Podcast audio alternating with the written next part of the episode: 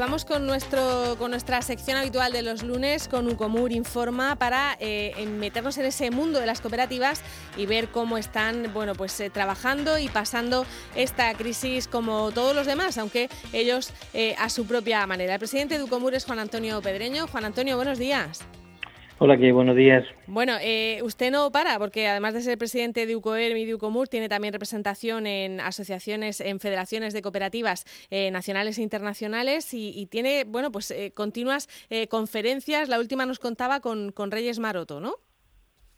Bueno, sí, como presidente de la Confederación Empresarial Española de la Economía Social, una organización que reúne a más de 45.000 empresas de todo el Estado, pues estamos teniendo reuniones permanentes, como bien ha señalado, hemos tenido con la ministra de Trabajo, ya hemos tenido dos, con el secretario de Estado de Viviendas también, con Reyes Maroto, la ministra de Industria, Comercio y Turismo, tuvimos una el, el viernes por la tarde, una, una videoconferencia casi de un par de horas, sobre todo porque gran parte de las empresas que componen el mundo de la economía social están en la industria, en el comercio y en el turismo, fundamentalmente. Y por tanto, lo que la ministra nos, nos, nos iba a trasladar era de sumo interés para nosotros en este sentido. Y bueno, pues como bien dices, el mismo miércoles, este miércoles que viene, mantengo una reunión con la vicepresidenta eh, cuarta, Transición Ecológica, Teresa Rivera, en donde que además es la responsable de la desescalada en este sentido. Y bueno, pues tenemos una serie de, lógicamente, de preguntas importantes para trasladarle a ella de cara al futuro de las empresas eh, de economía social en general, lógicamente, y las de y las cooperativas en particular. Señor Pedreño, ¿cómo se plantean las eh, cooperativas esa desescalada y, después cómo, cómo va a ser el, escenario? ¿Cómo creen ustedes que, va a ser y, qué repercusión y qué necesitarían para, para ir también ustedes volviendo a esa normalidad? Bueno, pues las empresas de economía social, las cooperativas especialmente en la región, pues van a volver a la desescalada pues prácticamente como, como el resto de gente. Lo que sí es cierto es que tenemos una serie de sectores eh, bastante afectados en este sentido. En mm, educación, por ejemplo, las escuelas infantiles, que tenemos muchísimas escuelas infantiles que son cooperativas en la región, están en un mar de dudas. Por un lado, el gobierno de España quiere que el 06 empiece a funcionar lo más pronto posible. Sin embargo, el gobierno de la región está apostando porque no se vuelva las clases en este sentido y si se puede tomar decisión, tomarán la decisión de que no se vuelva a las clases ningún niño hasta septiembre. Por tanto, mm, ahí hay una duda, una duda importante que el sector, que son cientos de personas las que están en este sector, el sector no se está demandando. Los mercados, la venta ambulante, por ejemplo, que tenemos también un colectivo importante de, de mercadillo de venta ambulante, pues en principio el 11 de abril eh, ya eh, van a poder incorporarse un 30-40% en función de los municipios que lo autoricen y demás, o bien el 100% si amplían los espacios, etcétera. Estamos también esperando cuáles qué medidas se van a tomar en este sentido. El resto de empresas, hay algunas que no han dejado de funcionar porque al ser eh, autónomos en este caso y ser cooperativas, pues podrían estar funcionando de forma independiente y yo creo que el resto pues van a, van a, tener que o bien teletrabajar muchas de ellas o bien esperar poco a poco la incorporación paulatina. Lo que sí es cierto es que hay sectores bastante preocupados, como es el sector del turismo, el sector incluso del comercio, con todas las medidas que ahora se están adoptando, y hay muchas empresas eh, cooperativas en este sector también. Pues hay que ver las medidas, las personas, el atender a los clientes, una persona por cliente. Esto es imposible, imposible que sea rentable cuando tenemos una cooperativa de dos personas que abre una tienda de comercio. No va a poder entrar más que una persona a la tienda, ¿no? O dos, en el mejor de los casos. Eh, en el caso del comercio, eh, ayer salían esas medidas publicadas en el BOE, esta mañana hay muchos que no les ha dado tiempo a, prepararse eh, y otros que sí, que lo tenían ya previsto, que de un día para otro, pues uno compra unas mascarillas y se pone en funcionamiento. Pero los colegios van a necesitar una preparación tremenda, ¿no? Necesitarán saber qué condiciones, qué medidas hay que cumplir antes de abrir los, los centros escolares con bastante tiempo, ¿no, Juan Antonio? Bueno, la misma normativa, el mismo proceso de desescalada dice que hay que atender las medidas que la Consejería de Sanidad establezca. Vamos a ver qué medidas se establecen. Caso de que se abra, caso de que se abra, cuáles son las medidas, porque evidentemente hay muchas dudas. Eh, en eso, eso, habrá comedores escolares para esos niños, no habrá.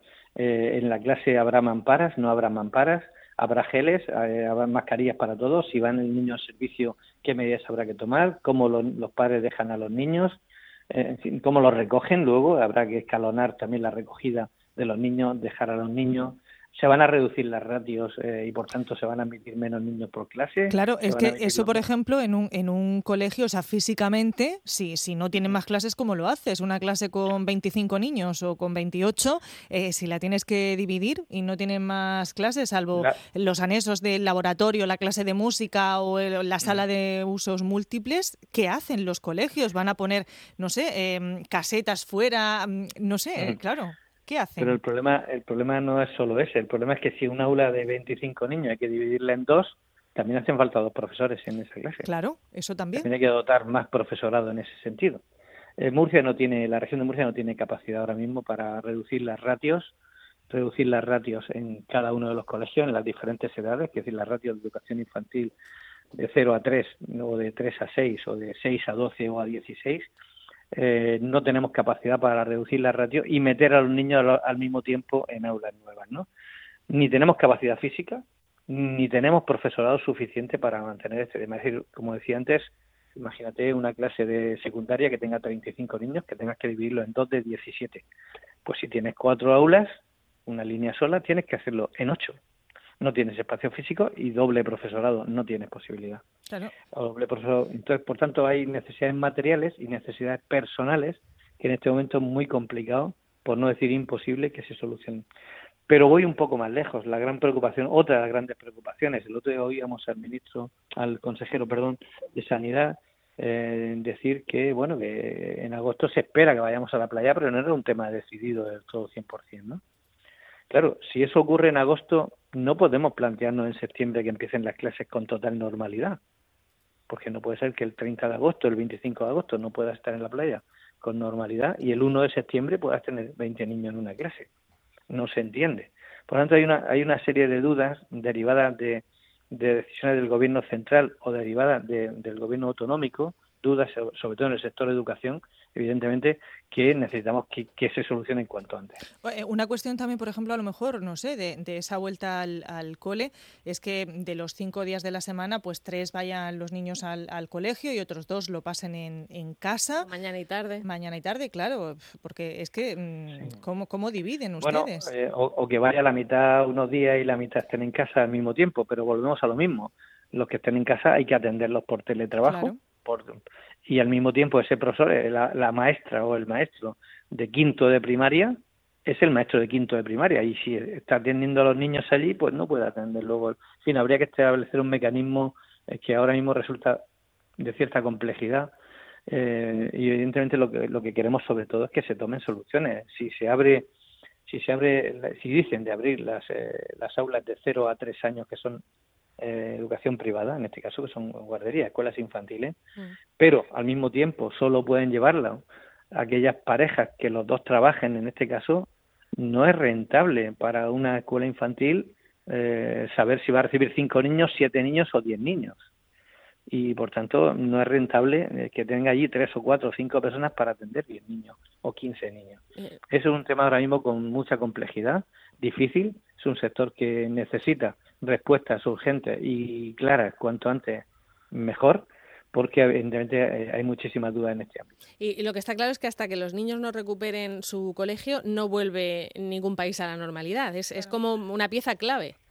Es que yo creo que lo que normaliza la situación en un país, en una región, en un pueblo, lo que normaliza es que los niños estén en clase. Eh, es necesario eh, la vuelta a la normalidad a nivel industrial, por supuesto. La vida económica se tiene que restablecer.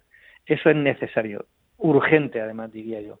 Pero lo que normaliza, realmente lo que normaliza, es que los niños estén donde tienen que estar, porque si volvemos a trabajar, pero los niños no están en el colegio, igual los padres están trabajando. ¿Y dónde se quedan esos niños? es que los abuelos no los podemos llevar. Es que si no, vamos a empezar otra vez por la punta. Es que, a ver. Exactamente. Por eso yo creo que lo que normaliza una situación en un país, como digo, lo que normaliza es que la educación esté a su ritmo normal. Que los niños vayan a clase, que los, se les atienda en clase con los profesores, que los niños tengan su, su, recorrido normal, los niños y las niñas, pero eh, dentro de la necesidad urgente que al mismo tiempo y de forma paralela tienen que ir desarrollando los otros sectores, comercio, turismo, industria, mercados, eh, servicios, en fin, todo tiene que volver a la normalidad poco a poco para que todo se normalice, pero es verdad, pero que para a mi juicio, bajo mi punto de vista, lo que normaliza una situación es que los niños estén en, donde tienen que estar, es decir, en el colegio. Y si a usted le preguntaran como experto que es en, educación, a la que ha dedicado muchos muchos años, eh, ¿qué propondría? ¿Qué, cuál cree que debe ser el, el cole en septiembre o cómo debe ser ese colegio en septiembre? Bueno, yo creo que habrá que, para poder responder a este tema, habrá que ver la evolución que llevamos en julio y en agosto sobre el tema de, de contagio. Habrá que ver, yo creo que esto no se va a normalizar, en mi opinión personal, no se va a normalizar hasta que no tengamos una vacuna que dé seguridad a esta situación. Volver pasos atrás eh, es complicado. Hemos visto que, que ahora en China una ciudad ha vuelto pasos atrás y ha cerrado Absolutamente, 100% toda la actividad económica otra vez, ocho semanas. Y en otoño viene la otra gripe también, que se podría. Claro, por eso, ocho semanas. Eh, vemos que Alemania, que estaba en el 0,7 de índice de contagio, está en el 1,2, 1,3 y está tomando otra vez medidas a ver qué hace, si hay un confinamiento nuevo. Claro, eh, no tenemos certeza de lo que está ocurriendo, no tenemos certeza. Sabemos que las cifras en nuestra región y en el país son favorables en este sentido, que se están tomando medidas que yo creo que a mi juicio están siendo acertadas muchas de ellas, tanto en la región, que fue la primera que tomó medidas serias. Yo siempre digo que hay que felicitar al presidente y al gobierno regional por algunas de las medidas que se tomaron anticipadamente y que han dado como resultado un menor índice de contagio y de fallecido, y esto me parece mm, de reconocer, pero evidentemente si resulta que todo el mundo, incluso el propio presidente del gobierno y países, dicen que en octubre, noviembre habrá un rebrote o un pico, como queramos llamarle, y en eso prácticamente todo el mundo tiene certeza. De hecho, Alemania, por ejemplo, ha suspendido la Oktoberfest, que es el gran, la fiesta de la cerveza en Alemania, ¿no? En este sentido. Pues si parece que eso es así, claro, mm, yo no me comprometería ahora mismo a dar ninguna alternativa. Lo que sí es cierto es que necesitamos medidas sanitarias. Sí, vale, vamos a empezar. Pues al menos díganos cómo de forma sanitaria atendemos en los colegios si mantenemos los espacios, si podemos tener 20 niños. Si no tenemos 20 niños, vamos a, a decirlo ya. Si no va a haber aulas con 20 niños, digámoslo ya. Si esas aulas tienen que tener mamparas, digámoslo ya también, porque 21.000 mamparas o 22.000 aulas, perdón, en, la región de Murcia, no se pueden rellenar de mamparas de hoy para mañana. y además eh, tenemos en cuenta que, el metacrilato, hemos hablado con algunas empresas de aquí de la región de Murcia, está eh, agotado, el que se suele comprar aquí en Europa porque las fábricas están mm. cerradas y tenemos que ir otra vez al mercado, al mercado chino. Eh, señor Pedreño, el, miércoles se decide si se continúa o no el estado de, alarma. ¿Cuál es la, la, posición de las cooperativas? ¿Seguir con él?